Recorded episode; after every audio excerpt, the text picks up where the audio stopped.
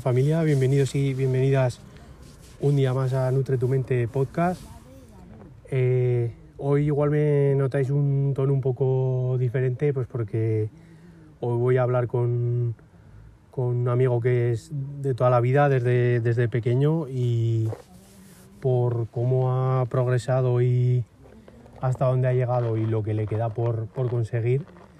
Eh, creo que es una persona interesante para, para traer aquí, para, para todos y, poder aprender de, él.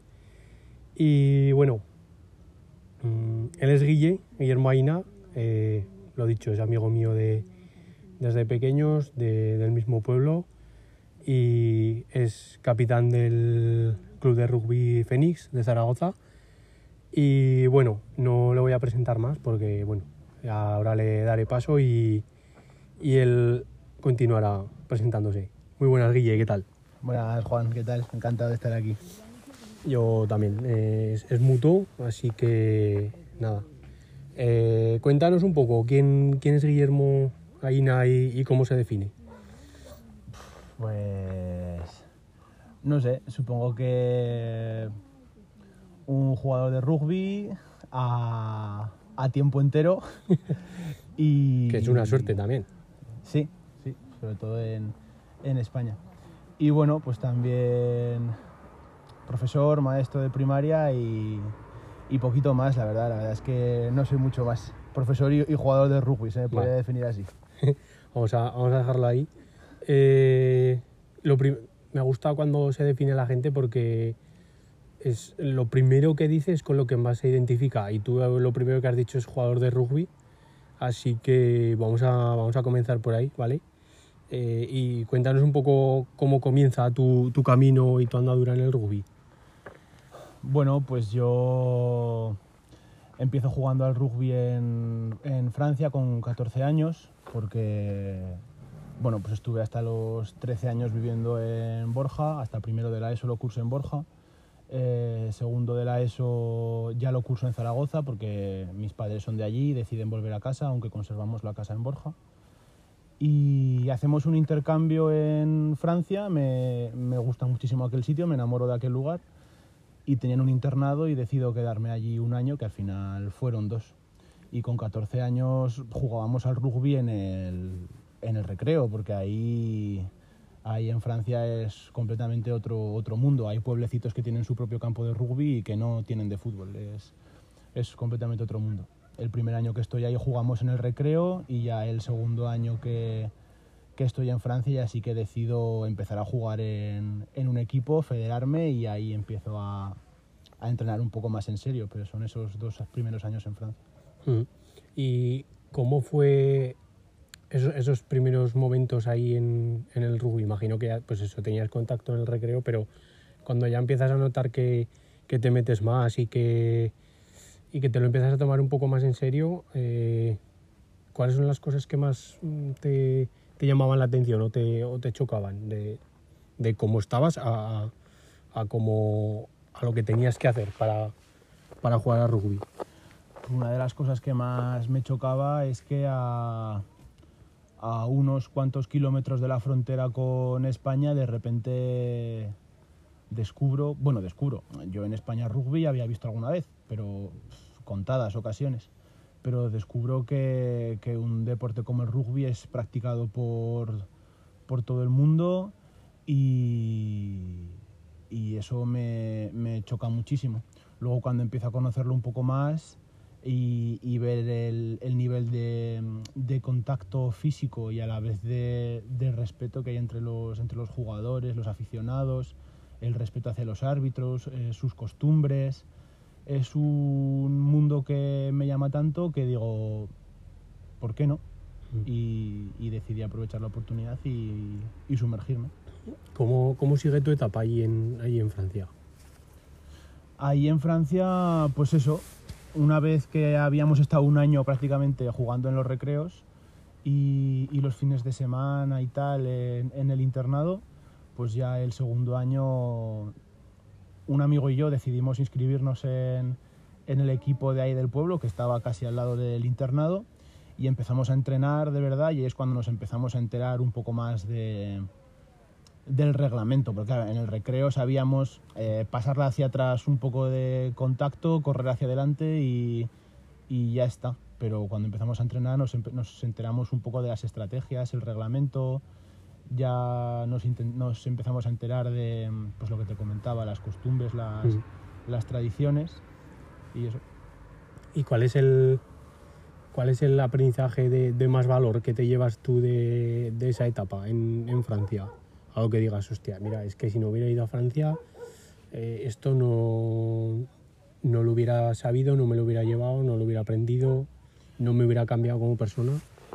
Sí, Eh, imagino que serán muchas cosas, o si quieres decir muchas, totalmente libre, ¿eh? pero una que dijeras, esto, Hombre, esto fue lo que me hizo un poco clic en la cabeza de, de ese viaje o de esa, La verdad es que de esa etapa. La verdad es que el valor más, más grande o más fuerte que me llevo en esa etapa es precisamente a través de descubrir el rugby. Quiero decir, yo lo que es la deportividad de verdad, el, el espíritu deportivo y todo lo que eso conlleva, yo creo que lo descubro en, en ese momento. Quiero decir, mm, si tú en un partido puedes estar intentando superar al otro todo el rato, eh, dándote golpes, placajes duros, y al final del partido mm, darte la mano y compartir un momento juntos, o sea, a mí eso fue lo que más me chocó y ese espíritu de, de deportividad, de, de honestidad, creo que eso es lo, más, lo más fuerte que me llevé de allí. Claro, y más viniendo de, de España, en el que, bueno, luego hablaremos un poco de, de diferencias entre los deportes predominantes, ¿no? que aquí en España es, es el fútbol, y la mayoría de las veces, y creo que cada vez más, eh, carece de todos estos valores que, que dices que, el rugby sí que, sí que posee, y creo que es una de las cosas en las que el fútbol debería de, de mirar a- al rugby para, para poder copiar eso. Pero bueno, luego, luego ampliaremos. ¿Cómo fue tu vuelta a Zaragoza y lo decidiste por, por tema personal o porque ya decía, ya dijiste ya tocaba? ¿Y por qué cuando vuelves a Zaragoza eh, es, es el Fénix?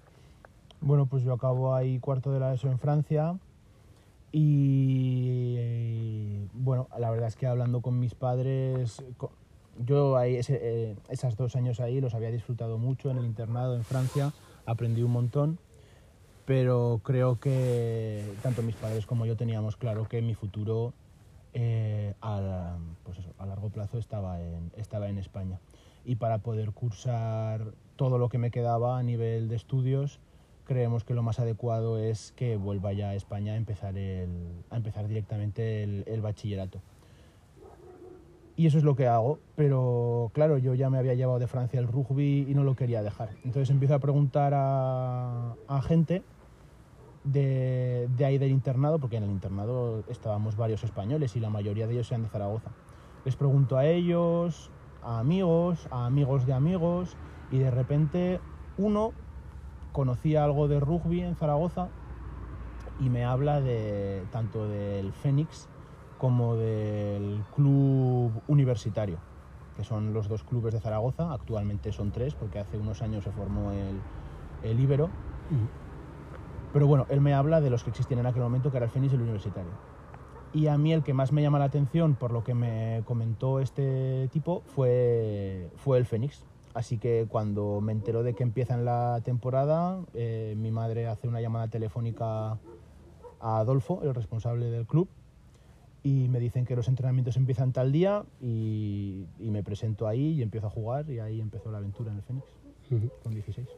¿Qué, qué diferencias notabas entre, entre lo que era jugar en, en Francia y lo que era jugar en, en España? A nivel de, si fuera diferencias económicas, eh, estructurales, eh, en fin, todo lo que puede diferenciar entre un país que, que le da más prioridad al rugby entre otro que no lo tiene entre sus eh, deportes prioritarios como, como es España. A ver, yo todavía no era ningún experto, no llevaba más que un año jugando un poco por diversión y el otro año ya más en serio, aunque bueno, también por diversión.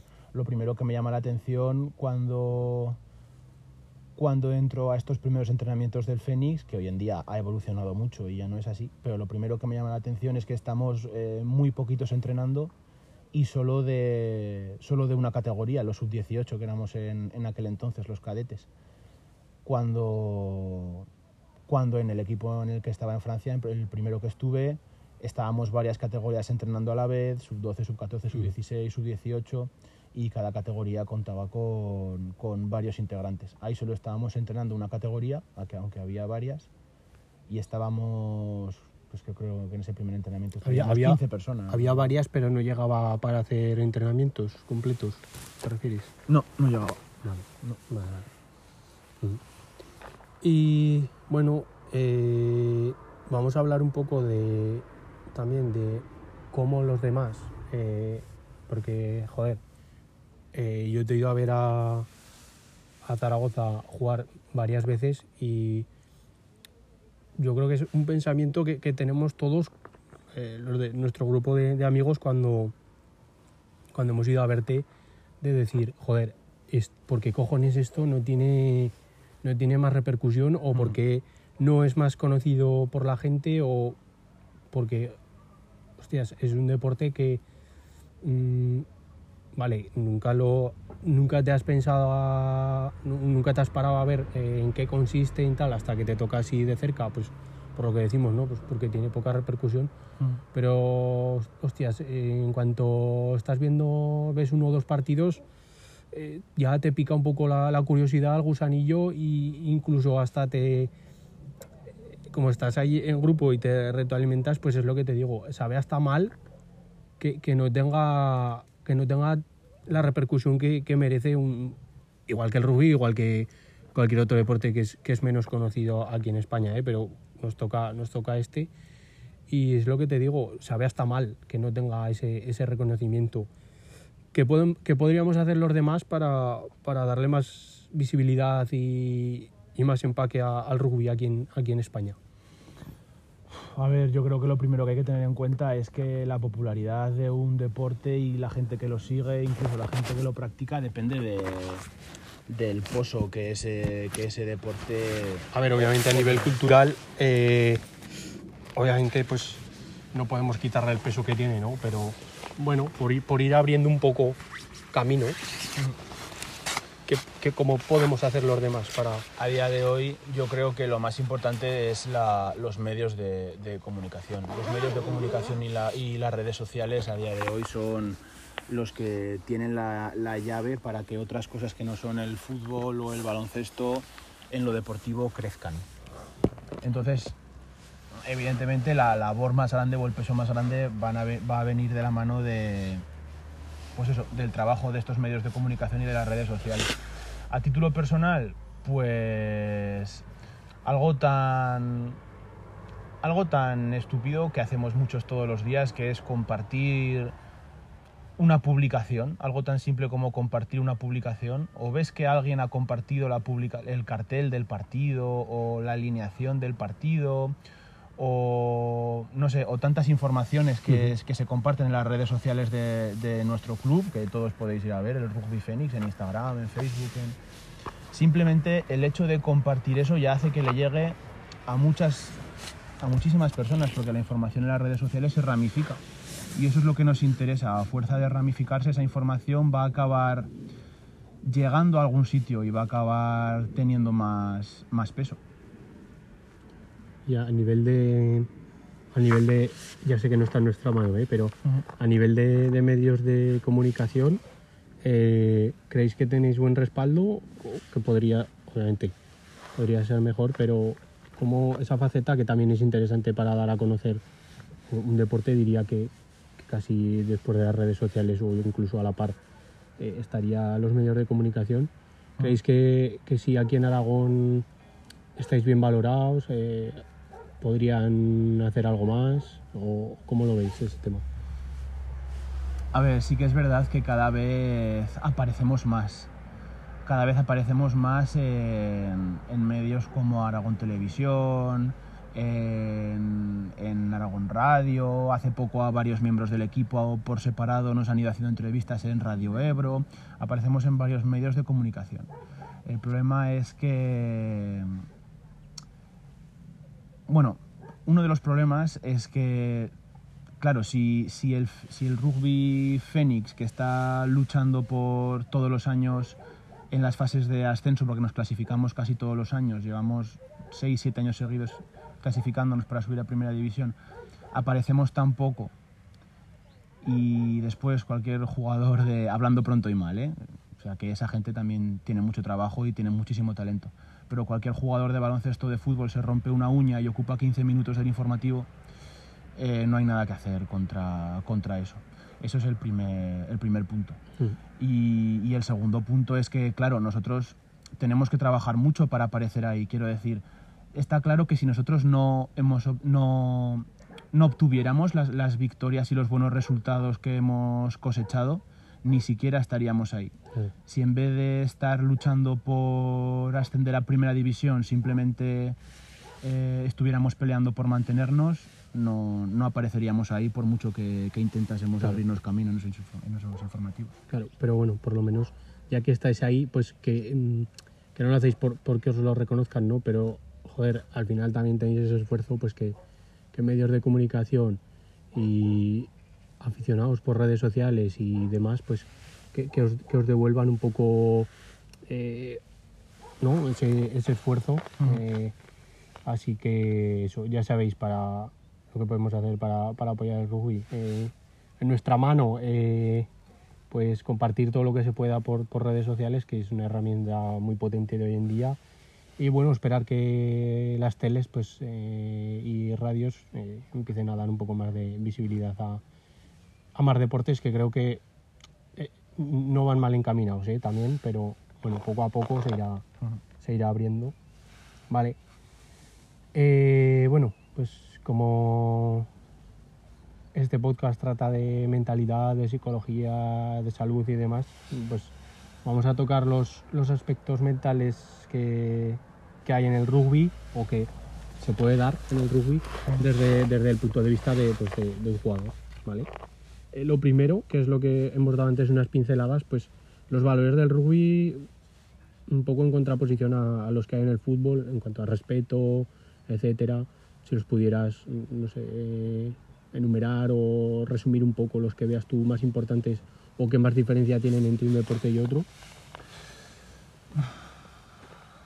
Yo te, pues, tengo aquí vuestro respeto pues porque yo desde la vista de- del aficionado pues eh, o sea ver el respeto que le tiene todo el mundo a, a los árbitros en, en los campos de rugby y, ves un partido de fútbol y parece ahí el árbitro que es el, el monigote que, que, que- que todos van a, a intentar sacarle algo a que no sé a mole- y, y no sé y o sea es que ni los jugadores de rugby ni, ni- es que ni o sea, no es que no vayan a protestar pero mm, un Es que ni pueden, en realidad es que ni pueden. Plan, únicamente lo- los dos capitanes de los dos equipos que se están enfrentando son los que pueden dirigirse al, al árbitro. A veces el árbitro, si está en un buen día y le apetece, sí que puede hablar si él quiere con algún jugador que no sea el capitán. Pero normalmente que un jugador hable con el árbitro para cuestionar sus decisiones suele ser eh, penalizado con, con golpe en contra y con la pérdida de, de la posesión de la, de la pelota. pues mira algo que tomar en cuenta de, para, para este deporte que, que está en decadencia para mí. Yo creo que uno de los valores fundamentales es, sí, la nobleza, el respeto, Claro, aunque porque te estás pegando hostias y, y- y no pequeñas y, y acaba el partido y bueno, pues eh, abrazarse y tal y ves un partido de fútbol en el que se han raspado, es que se han raspado y montan ahí un Cristo que dices, pero vamos a ver, es que Mm. es que se, es que se lo están cargando, o sea, es que se lo están cargando. Un deporte tan chulo como, como es el fútbol, eh, se lo están cargando y, y por eso me gusta poner eh, el rugby en contraposición porque es todo lo que le hace falta ahora mismo al fútbol. Todo lo que se están cargando del fútbol, tú vas a un partido de rugby y lo ves. Ese respeto, ese no sé, es que yo Sí, lo es resumiría así, ¿eh? en ese respeto entre, entre jugadores. Sí, el respeto Eh, en general. entre- sí, El- sí, sí. el- en realidad es el respeto en general. Luego en rugby también te puedes encontrar Claro, claro. el típico eh, mm, eh, jugador eh, guarro, toca pelotas, eso quiere decir. Eso. Pero que eso sería, en sería el mucho más normal encontrártelo Pero, por las situaciones que se dan. Pero esos jugadores no están, no están bien vistos para nada. Mm. No están bien vistos ni por el resto de jugadores ni, ni por los árbitros. Luego, eh, estos valores respecto al fútbol, yo creo que ha habido jugadores que sí que lo han tenido. Sí, sí, sí. El- eh, por ejemplo, yo me acuerdo siempre de, Puyol, de- del Barça. Sí, sí. Que para mí yo creo que ha sido el mejor capitán que he visto en, en el fútbol. El problema es que hoy en día, pues, pues parece ser que no es lo que vende. Parece ser que hoy en día, cuanto más cabrón seas y más sinvergüenza, mejor. Sí, Y la verdad es que eso da un poco de pena no solo en el deporte, sino en cualquier ámbito de la vida. claro. Luego también, pues, eh, el tema de medios que refuerzan esas conductas eh, tan eh, sobreactuadas y demás, pues tampoco ayuda. ¿no? Eh, mm, no sé si hemos puesto el respeto como valor global para comparar uno y otro. No sé si quieres destacar alguno más o si no, pasamos a, No, por mí yo creo que podemos pasar, sí. Pues mira, eh, en el siguiente aspecto mental en el rugby que me gustaría comentar es, es la, la- yo le, le he llamado así, ¿eh? la lucha por un territorio, cuando, cuando estáis ahí los dos equipos empujando, eh, esa mentalidad que hay que tener en ese momento de, de no retroceder, de, de aguantar. Mm, No sé si tenéis eh, alguna alguna imagen clave para para que no para seguir empujando o no sé no sé cómo, cómo lo hacéis No tenemos o, una... o- o alguna otra herramienta ¿eh? que para seguir ahí empujando No, no es que tengamos una, una imagen clave o algo con lo que eh, motivarnos, pero bueno, creo que muchos de los oyentes del podcast no, no serán seguidores habituales del rugby, entonces por resumir un poco, Mm. eh, el rugby es un deporte en el que, que- en el que hay que llegar al final del campo contrario y posar la pelota para poder sumar puntos, porque si no, no se suman puntos. Eh, esa es como la base, ¿no? Entonces sí que hay un precepto general en el rugby que es eh, cuanto más tiempo esté en el campo del contrario, mejor. Porque estoy invadiendo su terreno, estoy más cerca de conseguir puntos y él, por lo tanto, está más lejos de, de conseguirlos. Claro. Entonces, la idea en general siempre es esa. De hecho, una de las frases que más nos ha repetido nuestro entrenador eh, es que, y están asumidas en general a nivel rugby, es que si tú no estás en posesión de la pelota, pero sí que estás en el campo del rival, estás atacando. Aunque tú no tengas la Claro. pelota, estás atacando. El que se está defendiendo es el es el contrario que tiene que salir eh, claro, aunque tenga la pelota, porque él es el que está obligado a salir si quiere marcar algún punto. O sea, es una de las ideas principales del rugby, luchar por el territorio. sí. Guay, me mola porque mm, o sea, en cualquier otro deporte lo aplicaría de esa misma manera. O sea, el, el estar tú en campo contrario, aunque no tengas el balón, para mí también eh, lo tomo, lo tomo como, como atacar. Y, alguna, y algunas estrategias de otros deportes, como dices tú, como en, en baloncesto o en fútbol, a veces también se puede ver. Hay, hay muchos equipos que optan por una presión Sí. súper agresiva arriba para que no... lo quería decir, o sea, no quería poner otra vez el ejemplo de- del fútbol, pero sí estaba pensando en, en el fútbol y para mí Eso lo es. que tú dices, aunque no tienes el, eh, el balón, al final estás atacando para robar Eso es. y estás en, en campo contrario. Vale. eh, quería hablar también de, concentración y, atención, que es otra, otra variable psicológica, eh, porque yo las veces que, te he visto a ti antes de- del partido, eh, te veo con, mirada asesina, con, ojos inyectados en sangre y como diría Gervasio de Fer, con, con la mirada de túnel, que ya estás ahí metido, que no, Sí. hay, no hay nadie que, que te una moleste. una buena. Sí, sí, sí. eh, y, y no sé si, si tus demás compañeros también logran ese, ese estado o, o ese estado de, de concentración. ¿Cómo sigues algún ritual para conseguirlo? ¿O cuando sabes que tú ya estás ahí en ese, en ese punto? ¿Y cómo, cómo lo mantienes?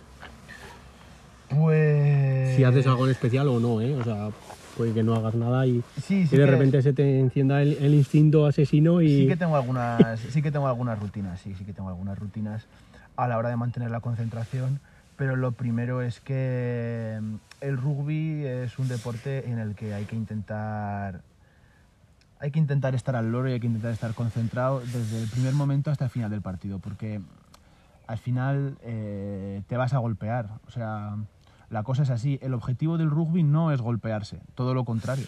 El objetivo del rugby precisamente es no golpearse, porque lo que quieres llegar es al campo, es al final del campo rival. No quieres que te golpeen, pero la forma de evitar que, que tú llegues al campo del rival es que te golpeen y, y viceversa, ¿no?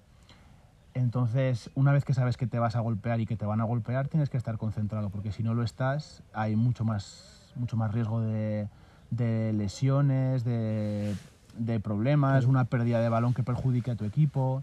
Entonces, hay que estar eh, muy concentrado. Y luego, Y claro, la, hacerlo- la concentración alta, bueno, ahora nos cuentas cómo, cómo lo haces. La concentración alta porque, claro, al final cuando tú te llevas un golpe, eh, lo que empieza a captar tu atención y tu concentración es el dolor. Entonces, de alguna manera tienes que atencionalmente, digamos, bajar el volumen de ese dolor y seguir con, con tu atención dentro de- del partido y gestionar ese, dolor para que no, para que no te saque. Y ahora, cuéntanos cómo, cómo haces. Yo, por ejemplo, eh, para mantener, bueno, o para meterme en el partido, mejor dicho, lo primero que hago cuando llego al vestuario o cuando o cuando jugamos fuera en cualquier otro vestuario, lo primero que hago es eh, ponerme una cinta en, en la muñeca izquierda y, y escribo, me escribo siempre tres cosas, que son como, como Mantras, o- sí, como mantras o también son personas, lugares a los que, como a los que no quiero fallar, como que Mm. me ayudan a seguir, ¿no? Y ya sé que parece un poco cursi y de, y de Mr. Ay. Wonderful de taza, pero bueno, cada uno tiene su, su estrategia. Y yo las tres cosas que me apunto siempre en la muñeca, eh, lo primero, papá y mamá. Eh, lo segundo que me apunto es eh, Celia, mi pareja. Y lo tercero que me apunto es Borja. Borja porque es el, claro, no, es- no sé por qué, pero no me sorprende. porque bueno, pues es el lugar de, de donde yo me siento y el lugar en el que, en el que más feliz soy. Sí, sí, sí. Me la esperaba, ¿eh? Digo, a una de las tres Sí. tenía que salir. Y tenía luego salir. me la, me la vuelvo a vendar y cuando salgo al campo o cuando meto un ensayo me doy, me doy tres besos en, en la muñeca, una por cada cosa que me una. apuntado. Vale. Y así como que mantengo la concentración de, vale, hemos hecho esto bien, pero, pero hay que seguir porque no ha acabado. Vale. Eh, ¿Alguna otra algún otro ritual más aparte de la cinta o Toma mi monster. bien de de potinges y vale. Eh, también me gustaría un aspecto mental que yo creo que es el que me parece a mí el más duro. eh, bueno, el más duro. A ver, el más difícil. la gestión de, de la tensión cuando, cuando te das golpes con un rival, de, de- de tener ese control, de no querer ir a matar. Porque claro, te acaba de meter una hostia que te ha levantado en el aire. Y claro, tienes que seguir a lo tuyo y habrá veces que, pues, que es- la cabeza ya eh, se irá y, y, y- y se, y se- y se calentará la cosa. Pero la mayoría de las veces que yo lo he visto es como, vale, eh, nos hemos pegado una hostia a los dos, o me has pegado una hostia, pero me levanto y sé que esto es parte del juego y ya está. Y hostias, yo lo veo complicado. A ver, es un deporte de contacto. eh, norm- es normal y no, no hace falta haber visto muchos partidos de rugby para, para ver qué pasa. Hay momentos en el que dos jugadores o un grupo de jugadores por un contacto malintencionado eh, o un mal contacto sin querer o pues te puedes llegar a, a calentar y, y el partido se puede llegar a, a calentar y poner todavía más tenso. Pero es que lo has mencionado tú, es que es parte del juego, es que son las reglas de- del juego. Yo, por ejemplo, a un centrocampista eh, no le voy a decir por qué controla la pelota y mira a todos lados antes de tomar una decisión. Y a un portero no le voy a cuestionar por qué, por qué puede coger la pelota con las manos. Quiero decir, son las reglas del juego. En el rugby, el, el golpearse y el seguir jugando es la regla del juego, es la regla básica. Entonces, simplemente placas, te levantas, te placan, te levantas y sigues jugando porque es la regla del juego. Hay que tener ahí. Si, si vienes de, de otro, como te digo, de otro deporte, piensas que, que tienen que tener un autocontrol brutal, pero luego, cuando ahora cuando lo acabas de explicar, te das cuenta que no, que es que directamente ya lo tienen intrínseco, o sea, ya, ya, va, ya va con la, con la formación en, en rugby, así que, bueno, por lo menos eh, yo ya, ya sé que no que el autocontrol no, no tiene tanto peso ahí como, como pensaba. Vale. Eh, otra parte a gestionar es eh, la gestión de la presión cuando hay un, una, una patada. Un tiro a palos. Un tiro a palos. Porque, ostras, yo ya te digo, la primera vez que fuimos, que, de que la gente pidiera callar al público para, para ese golpeo, al final, vale, sí, juega a favor de que el que va a golpear eh, tenga más concentración. Pero claro, paradójicamente puede ser al revés, Sí. ¿sabes? Porque como está todo el mundo callado, Claro, toda esa gente se ha callado para mirarte. Claro, claro, claro. va. Entonces puede ser contraproducente y me chocaba porque decía, joder, y digo, lo hacen para esto, pero igual tira mucho más tranquilo si la gente sigue con su barullo y Como si su... estuviera en un bar, ¿no? Sí, sí, sí, no sé, me chocó bastante y, la verdad que no sé si tú has tenido que golpear alguna vez o... No, y afortunadamente mi posición no, no incluye el tirar a palos, cosa que agradezco mucho. Porque aunque alguna vez he practicado y pues bueno, he metido, pero no es, no es lo mío para, no es lo mío para nada. Claro, porque es que un golpeo, o sea, tiene muchas variables que a ti te meten presión, porque claro, es que el tamaño de los palos es enorme. Entonces, más presión. Cuanto más grande, si la portería fuera pequeña, dices, Buah, pues tiro y si la meto, pues de puta madre, pero no tengo esa presión o esa obligación de meterlo porque es portería pequeña. Pero aquí, que son enormes, eso también juega en contra del, del que patea. Y sí que es Son- verdad que aunque, las- aunque la portería, la- los palos, la H que la llamamos nosotros, eh, sea grande, sí que es verdad que las distancias pueden llegar Sí, a ser sí, muy sí, largas, porque tú en realidad cuando, cuando te hacen un, un golpe en contra, que es, cuando se, que es como se llaman las, las faltas en rugby, en las que tú puedes decidir si tirar a palos o no, tú las puedes pedir desde cualquier punto del campo. O sea, si yo le, si hay una falta en, en medio campo, que vendrían a ser unos 50 metros, y yo como capitán decido que mi pateador en ese momento tiene que tirar a palos, hostias, es una distancia de 50 metros. Y depende de qué lado del campo esté, si justo enfrente de la H, o escorada, cerca de la banda, o... Si está escorada cerca de la banda o más centrada, ¿tú también, tú no, eso no lo eliges? ¿O sí? Sí, sí, yo elijo, yo elijo. Vale. Y Entonces, ¿y por qué nunca ponéis a los pateadores justo, justo delante de la... Ah, no, ¿quieres decir la posición desde la que patean? Eso es. No, eso es donde ha tenido lugar la, la falta.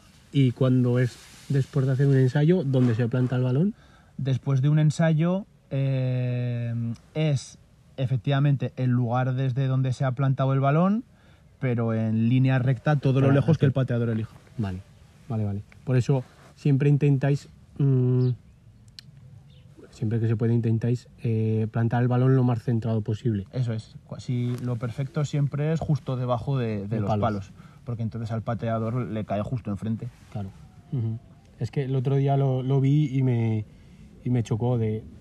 Siempre, de- no sé por qué, ¿eh? pero siempre habíamos visto, que es porque será más, se hará más porcentaje de, de ensayos por los lados, ¿eh? imagino, pero siempre habíamos visto eh, sacar desde muy escorado y el otro día vimos que, que llegó uno de, de tu equipo sobrado, entonces se permitió el meterse para adentro y plantarla en medio y claro, cuando la plantó en medio y vimos que tiraba desde el centro, dijimos, hostias, entonces es que...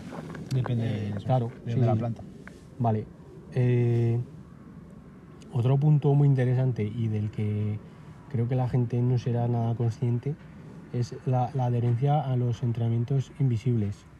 Porque entrenamientos invisibles me refiero a todo lo que no es campo, que no es táctica, que no es técnica, que es eh, horas de gimnasio, alimentación, descanso, Porque claro, imagino que vosotros en físico la carga que tendréis es mucho mayor que en otros deportes. Y yo lo llamo entrenamiento invisible porque es fuera de lo que Sí, sí, es fuera de- la gente espera que... Eso, fuera de lo que la gente ve, ¿no? ¿no? Sí. una forma, una buena forma de describirlo. ¿Cómo, cómo conseguís eh, esa, esa adherencia? Eh, no sé si es la propia inercia ya del grupo o, eh, o no tenéis adherencia y al final es hacerlo por, por cojones y, y el alimentarte bien, el, el horas de gimnasio o el- y gestionar toda esa carga con, con el día a día. Eh, ¿Cómo, cuéntame un poco todo ese aspecto. A ver, yo creo que es de las es muy cosas- amplia eh, la pregunta, pero Sí, yo creo que es de las cosas más, más complicadas. Lo de llevar una buena alimentación y, y a ti, ¿qué te voy a contar? Sí. ¿Verdad? Eh, no, es tan fácil como, no es tan fácil como parece. Sí que es verdad que cuando estás practicando deporte a un cierto nivel te ves un poco arrastrado. Hay una inercia que te lleva a, a querer sacar más rendimiento de ti mismo. Eso es. Y entonces eh, te informas, preguntas a tus compañeros, a otra gente, vas sacando tips, eh, algunos incluso van a nutricionista. eh, el año pasado ya empezamos a tener, por ejemplo, nutricionista también nosotros y no contratado 100%, pero sí que nos dio consejos básicos que nos pueden servir en cualquier semana de competición, lo cual ya es muy útil. Y, entonces, claro, el comer lo, lo mejor posible es esencial. En cuanto a, las- a la carga de la carga de gimnasio, por ejemplo, es, es muy alta. Y, y nuestro preparador físico, una de las cosas por las que más se preocupa es, es precisamente por controlar muy bien los porcentajes de, de las cargas que levantamos en, en los, dije- en los diferentes ejercicios. Porque yo, por ejemplo, a mí... eh, Claro, y luego aparte también eh, cada jugador, dependiendo de su posición, tiene Eso que es. tener unas características físicas Eso es, diferentes. Y realiza unos ejercicios u otros, o tiene unas cargas u otras.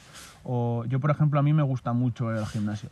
Y si por mí fuera, yo estaría levantando eh, todas las semanas eh, todo el peso posible en casi todos los ejercicios. Porque, porque sí, porque soy así de, así de cabra loca.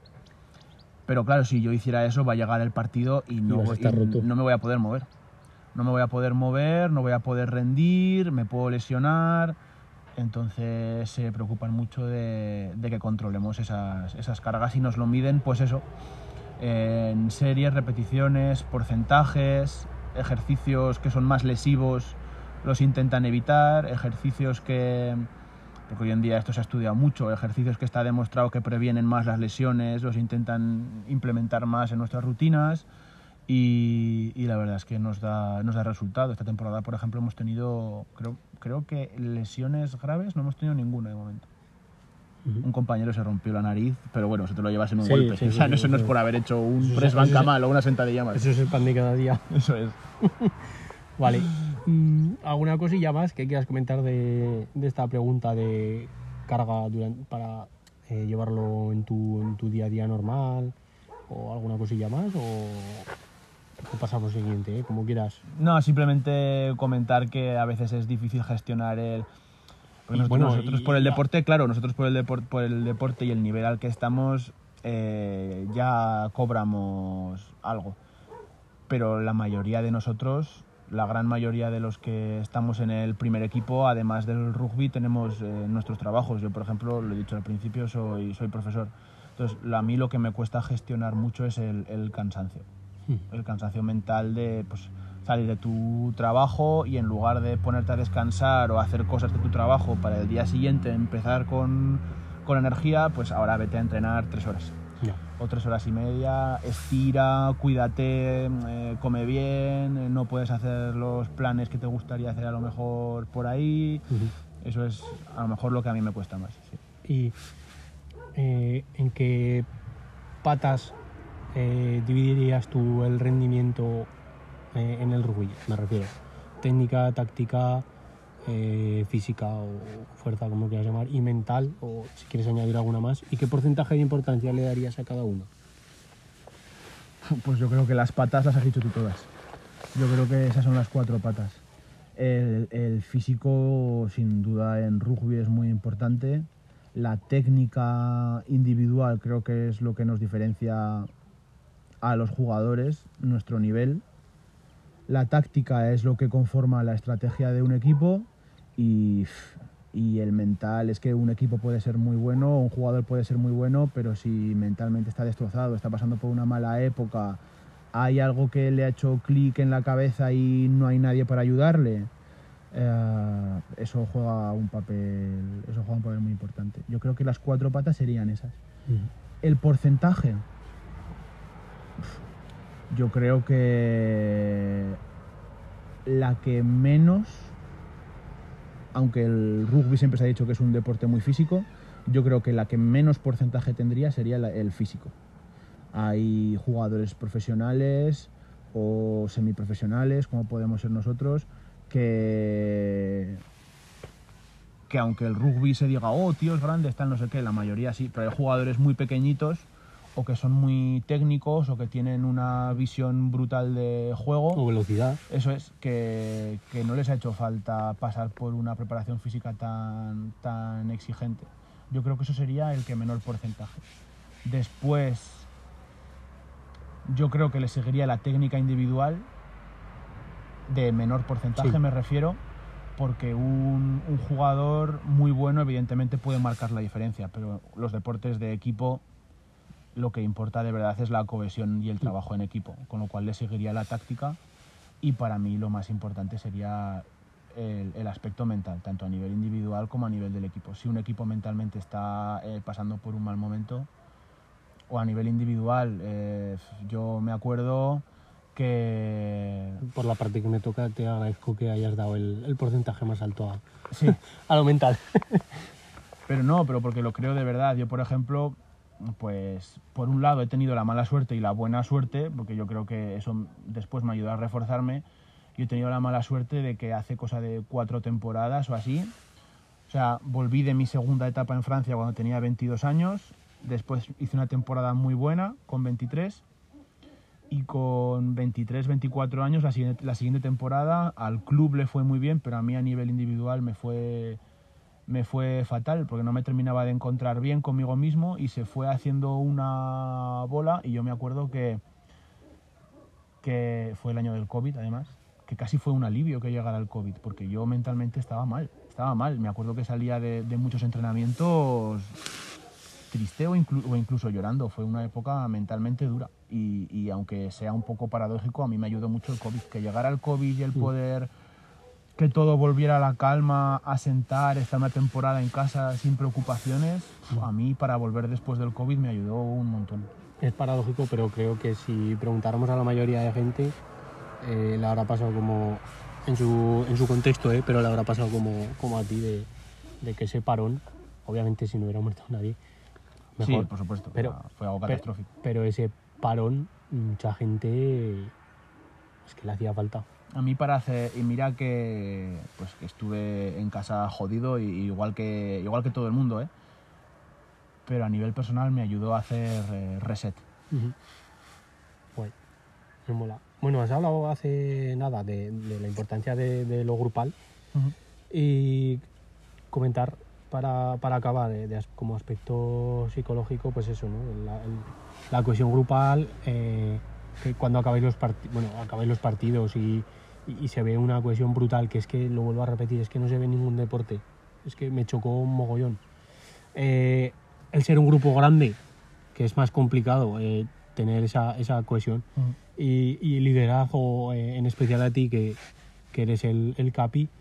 Eh, coméntanos un poco cómo vives tú eso, ese- esa cohesión, eso, el estar en ese grupo grande, que eh, se hagan los menos grupos posibles, que, que sea una cohesión eh, por el deporte, pero que luego también haya cohesión fuera, eh, Mm. liderar. Cuéntanos un poco cómo lo ves tú desde, desde tu posición. A ver, eh, bueno, eh, lo primero a ser capitán se aprende también y a liderar sí, también. Obviamente, no me quiero tirar flores, ¿no? Tampoco, pero, pero se supone que, que los que somos capitanes es porque reunimos una serie de cualidades que nuestros compañeros han visto en nosotros, ¿no? Por ejemplo, la capitanía en el Fénix es democrática, es votada. O sea, yo soy capitán porque me votaron mis, mis compañeros, por ejemplo. Y. Y. No sé, la verdad es que es. Hay que tener cuidado con una de las cosas que dijiste tú, y es que somos un grupo muy grande. Entonces, hay cosas que es. que es inevitable. Por ejemplo, que se hagan pequeños grupos Sí, al final. eh, es muy complicado. Nosotros, eh, por ejemplo, en el equipo tenemos eh, muchos franceses, ahora tenemos mm, varios fichajes de Nueva Zelanda. Por otro lado, el conjunto de jugadores españoles, unos tiran más para un lado, porque no, no, no por nada, sino porque Por- son de una forma de ser, o- claro, sí. sí, o por edad, y entonces hay cosas como esos grupitos que son inevitables, eso está en, Sí. en cualquier lado y eso yo llego a clase todas las mañanas y como profesor lo veo Mm. también, porque eso, eso es- forma parte de la sociedad. Pero, pero sí que es verdad que como tenemos un objetivo común y somos compañeros y, y la mayoría somos amigos, pues sí que es verdad que esa tarea eh, es más fácil. Y creo que como todos estamos peleando La, por, la por clave, lo mismo, la clave de la supervivencia de un grupo y de que haya una buena cohesión es, es lo que acabas de decir, es el objetivo. Ni dinámicas grupales, ni, ni payasadas que se hacen confundiendo con la psicología deportiva.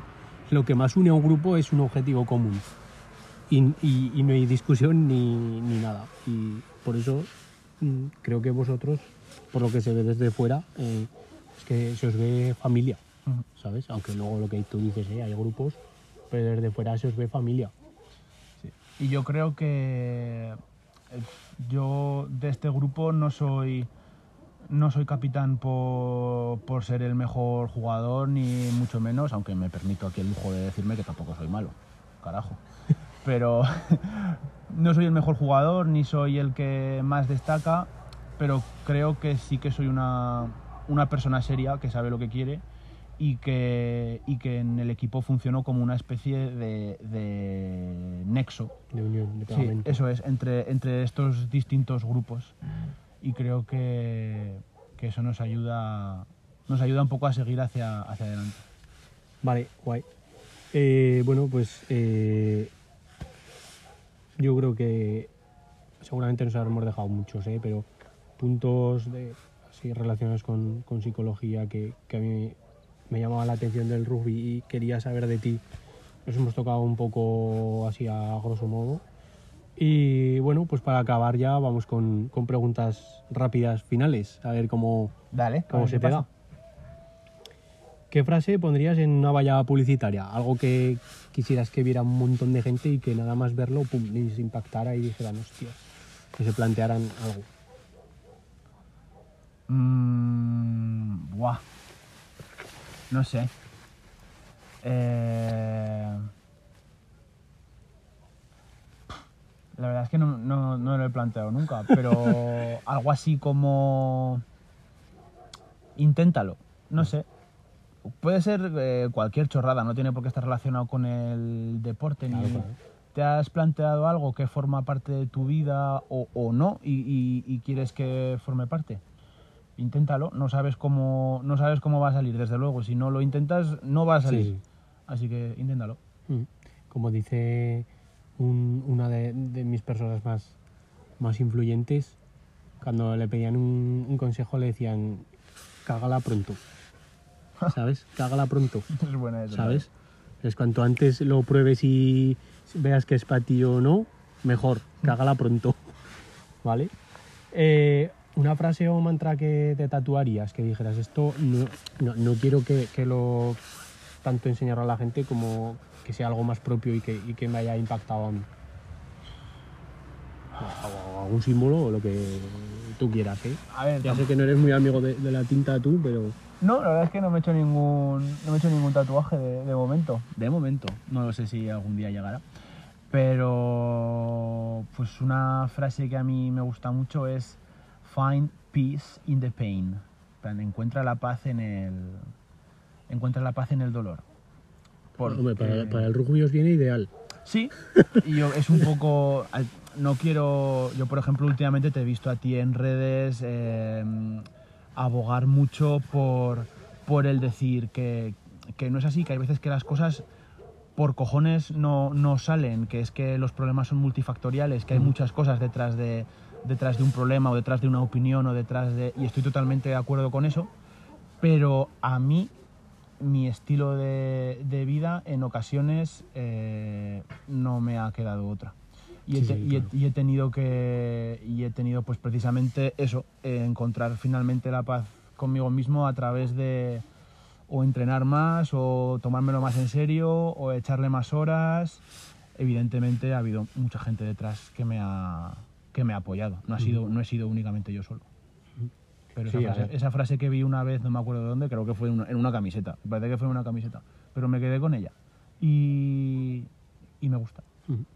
Sí, a ver, al final que los problemas sean multifactoriales no quiere decir que te escudes en eso para no hacer lo que está en tu mano, Ujú. ¿sabes? O sea, eh, eso es. ni una cosa ni otra. Eso es. Obviamente, si tú tienes un problema, tienes que hacer lo que está bajo tu control, pero olvidando, o sea, sin olvidar que, que hay veces que por mucho que tú hagas, eh, hay muchas cosas, pero que indudablemente si tú no lo haces, el problema no va a cambiar. Y porque sea multifactorial, si tú no lo haces, los demás factores va a ser muy difícil que, que le den la vuelta a si ese tú quieres problema. algo si tú tienes un problema la primera persona que tiene que moverse eres es. tú Sí, sí, sí. ¿Quién te gustaría escuchar aquí que sea interesante y que pueda aportar valor y que sea de tu círculo de contacto o que tú me puedas poner en contacto con ¿Ves? Esa, esa sí que te la puedo contestar fácil. Eh, en mi bueno, te- fuera de mi equipo, te, te, te Puedes pod- recomendar dos y ya veremos a ver qué hacemos, o tres y ya veremos a ver qué hacemos, ¿eh? Vale. Esto es más que nada es para continuar la cadena, ¿eh? O sea, que Vale, pero eh, ¿hace falta que sean fuera del de mi equipo? O... lo que tú quieras, o si quieres uno de cada, me da igual. Tú cuanta más gente, a ver, tampoco me vas a decir 100 personas, pero tú cuanta más gente tengas, me digas, más gente voy a tener yo para seguir la cadena, ¿sabes? Bueno, pues entonces te voy a decir rapidito uno de fuera y luego te voy a comentar algunos Vale. nombres de, de mi equipo. Eh, yo pues tuve la suerte de coincidir en la carrera de magisterio con Nano Modrego, eh, jugador conocidísimo de, eh, de fútbol sala aragonés, que ha jugado en otros clubes como el, el Movistar, etcétera que yo creo que es el mejor jugador de fútbol sala que ha dado Aragón. Y. Hombre, no somos súper amigos, pero sí que somos Vale, vale. colegas y nos llevamos muy bien. Y... No le voy a escribir que me, ha puesto, que me ha puesto en contacto contigo Guilla Ina y va a decir, "¿Qui- ¿Guille quién? ¿Guille quién? eso es, eso es. Y luego de, de mi equipo, yo, yo creo que en mi equipo todos son personas increíbles. Pero de mi equipo, por ejemplo, uno de los neozelandeses que llevan aquí ya cinco años, que es Matt, Matt Bravazón, que habla perfecto español. Ah, eso te iba, eso te iba a decir. Sería, a ver. se- no, pero sería muy interesante ver la, la perspectiva del rugby, pero desde alguien de Nueva Zelanda, desde alguien que, que no ha conocido otra cosa que, Ujú. que no, que no sea eso. Y, por ejemplo, también del equipo eh, Jorge Molina, que nació en Zaragoza, pero se fue a vivir a Valladolid, que es la cuna del rugby español. Y es un tipo que tiene varias ligas de primera división, varias copas del Rey. Y, y por último, Javier Abadía, que ha tenido también la suerte de jugar en primera división, egeano. Eh, yo creo que esos tres, Matt, Jorge Molina y Javier Abadía, de, de mi club, serían las personas más, más adecuadas para continuar con el podcast. Hostia, pues mira, me está dando una idea que igual hacemos el primer podcast grupal, tío, y que y los tres a la vez. Pues eso ya es Y, y con- cuestión y contigo. de- O sea, también. Hay que repetir, se repite. Sí, claro. sí, sí. Y yo creo que quedaría una charla Maja. chula, ¿eh? Pues podría Porque, ser, podría ser. Bueno, aunque la, final, la, la pregunta sea para uno, Ujú. mm, saber el- la opinión o el punto de vista de, de los demás, creo que puede quedar algo, algo guay. Vale. Eh, ¿Y quién te gustaría escuchar en, en el podcast que sea más, pues, más conocido, más, con más repercusión, eh, como lo quieras llamar? Buah, pues es una pregunta muy complicada. Eh, Alguien que te hiciera a ti ilusión escuchar aquí. alguien que me hiciera ilusión. Ya sé que más ilusión que yo, que me escuchas en todos los episodios, no te va a hacer. Eso pero, es pero- indudable. pero alguien que te haga ilusión. alguien que me haga ilusión Que dijeras, hostia, me gustaría saber algo de esta persona. y que, y que tenga mucha repercusión. Eh, bueno, es que una de, una de esas personas la he mencionado antes cuando he puesto, cuando hemos estado hablando de los ejemplos de, de los valores del fútbol y, de, y del rugby, eh, Puyol, Carles Puyol. a Puyol igual no llegó, ¿eh? Pero has dicho que tenga Sí, sí, sí, sí, repercusión. sí, sí. Has dicho que tenga mucha repercusión. Ojalá entrevistar a Puyol, pero vale, me lo, me lo apunto y... Yo creo que ese tipo, simplemente por, por dónde ha estado y a la vez ser una persona tan normal, yo creo que ese tipo nos puede enseñar muchas cosas. Hombre, demasiado. Lo primero me enseñaría a mí a hablar delante de él sin, ¿sabes? Sin trabarme y sin quedarme en blanco, Sí, que hay que porque dar respeto, ¿verdad? tenerlo delante a, Tiburón. al tiburón. Muy bien, pues ahí queda todo apuntado. Bueno, miento, me falta una que no sé si no la he leído. ¿Un libro que nos recomendarías? Un libro que os recomendaría. O varios. Mm, O que te han hecho a ti clic en la cabeza. O... Pues eh, a mí, por ejemplo, me gusta mucho la, la historia de Roma y en particular las novelas históricas romanas que escribe Santiago Posteguillo. Y el último libro que ha escrito, eh, de Roma soy yo, o Yo soy Roma, no, no me acuerdo efectivamente ahora eh, exactamente cómo están ordenadas la- las palabras, pero creo que es Roma soy yo, que habla sobre los primeros pasos del emperador Julio César cuando no era más que un... cuando ni siquiera Roma era un imperio todavía, porque, porque él era abogado de la ciudad de Roma. Mm. Ese libro es muy interesante, os recomiendo leerlo. Vale. Muy bien, pues eh, nada, Guille, eh, muchas gracias por, por haber querido colaborar con, con mi proyecto, por darme un poco de, de tu tiempo y, y de tu atención, que siempre lo digo, estamos en el, en el tiempo, en, en la época en la que es mucho más valiosa la atención que el tiempo, porque el tiempo nos regalan un montón mediante medicamentos, pero la atención cada día nos la roban más con redes sociales y estímulos movidas. por todos lados, así que eso, muchas gracias por, por tu atención, tiempo de calidad y Es un nada, placer, amigo. lo mismo, un placer. Bueno, gente, muchas gracias por estar otro día más aquí escuchando Nutre tu Mente Podcast y nos vemos en siguientes episodios. Gracias.